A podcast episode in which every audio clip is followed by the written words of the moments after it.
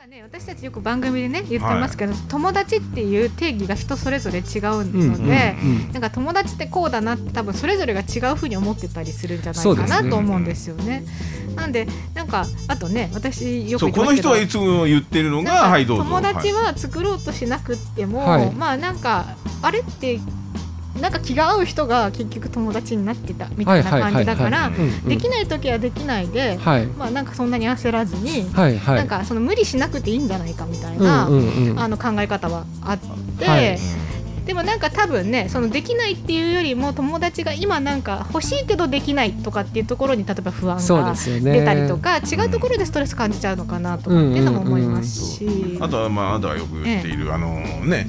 あ私は友達よねみたいなその、はいなんかあの契約を交わすみたいなあ友達あるじゃないですか。はい。だからその確認作業が必要なのか友達にはみたいなね、うところがあってそこから外れた契約してないじゃない人は友達じゃなくてみたいな、はいはい。なんかそういうその壁的なものをねなるほど。感じるような付き合いなんかも結構学生の時なんかあるんじゃないかななんて思ったりも、うん。私らの時はありましたね。あの今のちょっと学生さんたちとか、またでもあの世代の方々 Z 世代は違うかもしれないけどね。ねどういうふうにつながってるかってわかんないんそうですけど昨日も来て、たけど。なんかよくまあ、うん。昔の話ですけど、学生の時とかにもなんか一番に友達になった人たちがこう集まっていっちゃうから、はいはいはい。グループになっちゃうから、はいうんうん。後から向こうの方が合ってたのに、うんうん。なんかこっちにいるから仲良くなれないみたいな。そうですよね。なんかそういうの居場所間違えたやつね。うんちょっと会っちゃったりするわけですようん。例えばね。はい、えーなんかそういうので、まあ、そのすぐすぐにのスストレスよりもちょっと後で気づいたストレスみたいなとか、あーなんとなくわかりますね、まあね、いろいろやっぱり友達関係ってね、あうん。のいろんなストレスの種類があるのかはいなっていうのは思いますね。そうですよね。うん。いやなんかあのー今回この友達のテーマを考え、まあちょっとポコッと考えが生まれてうん。こう取り上げてるんですけど、はいはい。案外やっぱり重要なテーマで、あの少しこう硬い話をすると、はい。友達というよりまあつながりという言葉がよく使われるんですが、うん。実はですね、あのー僕たちの健康はい。うん。これはメンタルヘルスのこと以外うん。はい。の健康寿命と呼ばれているものなんですが、実は、うん。あの2010年ぐらいからまあそのどういうことが健康寿命に影響してるかみたいなのが、うん。あの調査をされてきて、はい。であのビッグデータっていう大きなデータが取れるようになってきたことで、い、あのいろいろ研究が進んでですね、あの一つの、あの考え方としてはあのつながり人とのつながりがやっぱり一番うん健康寿命に影響してるんじゃないかっていう考えがあるんです。なるほど、うん。で例えば私たち健康を考える時にタバコとか、うん。お酒とか、はい。物質のことで、うんあの注意を払うわけですけど、はい。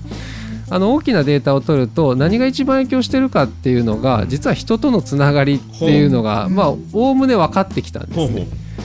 なので実はこう友達がたくさんいるとか、まあ、その密なあの関係でも何でもいいんですけど、はい。い、や人とのつながりっていうのが、うん。メンタルヘルスの問題心の問題ではなくて、うん。フィジカルな問題に影響してるんじゃないかっていうのが一つうん。あります。でもう一つはやっぱり最近あの、えっと、日本でもあの問題視されてきた自殺はい。という問題がありますね。ちょっとあのトーンが暗い話になって申し訳ないんですが、やっぱりあそその自殺を止めるっていうのもつながりだっていうことがあって、はい。あの薄くてもいいので、うん。どういうふうに人とつながりを作っていくかっていうのは、うん。まあ、いわゆる健康とか生命に関しても考えてもとても大事なうんキーワードになるほど。なってくるんですよね。うん。ということは一応そのビッグデータから導き出された一つのこの答え的な部分で言うとはい、そのつながりがある方が、そうですそうです、えーどちらかというとフィジカルにも良いよと。そうですいうね。ことに、はい。まあそのデータとして出てきたんですね。そうですそうです。関係性はどうかちょっとよくわかんないけども、はい。あるということなんですね。まあ、なのでそれ友達かどうかというよりも、うん。まあ、ご近所さんの、うん。あご近所じゃないあの、えっと、隣にあるスーパーじゃないあの商店の人と喋るとか、うん。あの郵便の人と喋るとか、まあ、うんはい。そういうようなつながりも含めて考えられるところではあるんですけども。本当にその友達レベルのがっつりじゃなくて、はいはい。うっすらでもいいので、はいはい。それはより多くつながってる方がいいというそうですね。ことですね。つながりが多い方がやっぱりいいということが言われていて、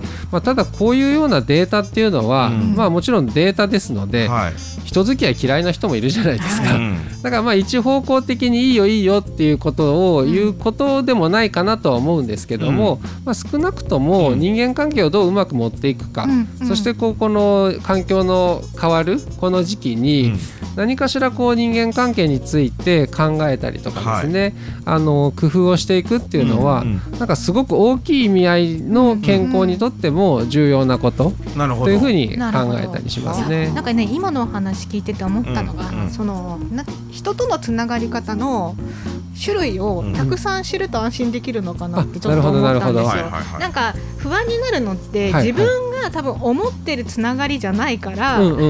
つながり方じゃないから不安になるのかもしれないなと思っていて、でもなんかこういうつながりもこういう人たちってつながってるよねとか、いっぱい知るとなんか自分の中のそのつながりを意識できたりするんじゃないかなって今ちょっとねお話聞いてて思ったんですけどね。だからまあ、あのあでちょっとこの友達のことを考える上で、あの昨日の夜ざっくり調べてきたんですけども、あのこれね、友達の数って、みんなどれぐらいいるんだろう。友達の数ね。あのねあの SNS で友達って数出るじゃないですか、でもまあリアルに言うとあの人たちが友達かというと、じゃないですよね。いいねをよく押してくれる人たちですよね、だからでも美輪さん言うても友達はね本当の友達なんてのは一人か二人いるのです。本当それぐらいのもんいなくてもいい。いる。長いわ。長いわ。なんかそんなふうに言ってはりましたけど。まあでもそうだな、なんか平均的な数ですよね。それね、人が考える例えば。これサイコロクイズですね。でもじゃあ三輪さんで一人か二人で三輪さんのパターンで一人二人。あこれちょっとあのサイコロクイズ。はい。これあの2017年に行われた NHK さんがされたのかな、はい、えっと、世論調査が、あのウェブで落ちていて、はい、あの1600名ぐらいに聞いています。はい。で、えー、とこれですね。あ年齢は18歳以上の成人の方なんですけども、はい、えーと、メールや SNS でやり取りをする友人がどれぐらいかと、はい、悩み事を相談できるような友人がどれぐらいかっていうちょっと分けてなるほど。ここでは記述現代っぽいですね。はい。まあこれもちろんあのこの調査もですね SNS が出てきて人間関係とかネットワークが変わってるっていうのがあって調査を改めてするっていうことなんですが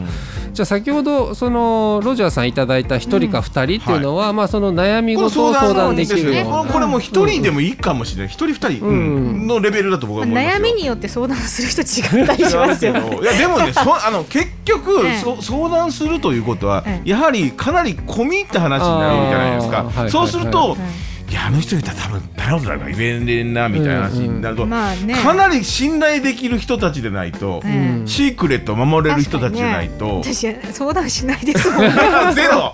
ゼロ。あんまり人に相談しない僕じゃあ、まあ、もうマックス2人、マックス2人、で SNS は300、はい。300、うん SNS やり取りですよ。やり取りあやり取り、うん、あやり取りできる人たち？SNS やメールでやり取りする友人。じゃあ50だ。50ぐらい。50ぐらい、うん。うん、230かなと思いましたけどね、山下さん230、うん。で、えーと、じゃあ正解はというか、このデータはですけども、はい、まあ、もちろん幅があるんですが、はい、悩み事を相談できるような友人は23、人がおよそ半数を占める、まあ、そんなもんだなっていう。でこれ僕も結構意外だったんですけど、はい、メール SNS でやり取りする友人については、はい、えっと、4人から9人。これ多分ですね年齢幅があるんです、はいはいはい、若い方が多いと思うんですけども、うんうん、これ調査に例えば60代以上の方とかも入ってきているので、うん、まあ、幅はあると思うんですけども、うんうん、まあ、その4人から9人ぐらい。うんというようなそのぐらいの幅なんですね。そうですね。濃さがどのぐらいかもあるかもしれないですね。LINE で頻繁にこうやり取りしてるっていうところを見てるのかもしれないですね。なので、まあ、あのもちろんこう幅があって、うん、あの一概には言えないっていうことをなんか繰り返し伝えちゃってるんですけど、うん、あのなぜこれを調べたかというと、うん、なんか先ほど山下さんおっしゃる友達って多い方がいいのかとか、その友達の定義とか。なんかそのあとやっぱり相談される来られる方って友達が少なくってできなくってっていうふうにあのおっしゃられる方多いんですけど、まあ、やっぱりそのいろいろこうデータ見ても悩み事とか相談できる人23人、まあ、ロジャーさん1人でもいいじゃないかとか、山下さん別にいなくていいじゃないかっていう、うん、その時にこの人に相談しようって思った人にするみたいな感じ。うん。うん、うん、なんかそういうようなところ、まあ、ある程度ちょっとデータとかで知っておくと、はい、まあなんかすごくあのいないなって思ってると、うん、キラキラしてるいっぱい友達いて、みたいな。そうそうそうイメージがね。イメージね、そう。もう私らとかいないっていうのを公言してるので、いないですからね。あの、はい、そこに対してね、あの、何か思うことはないですけど、うん、でも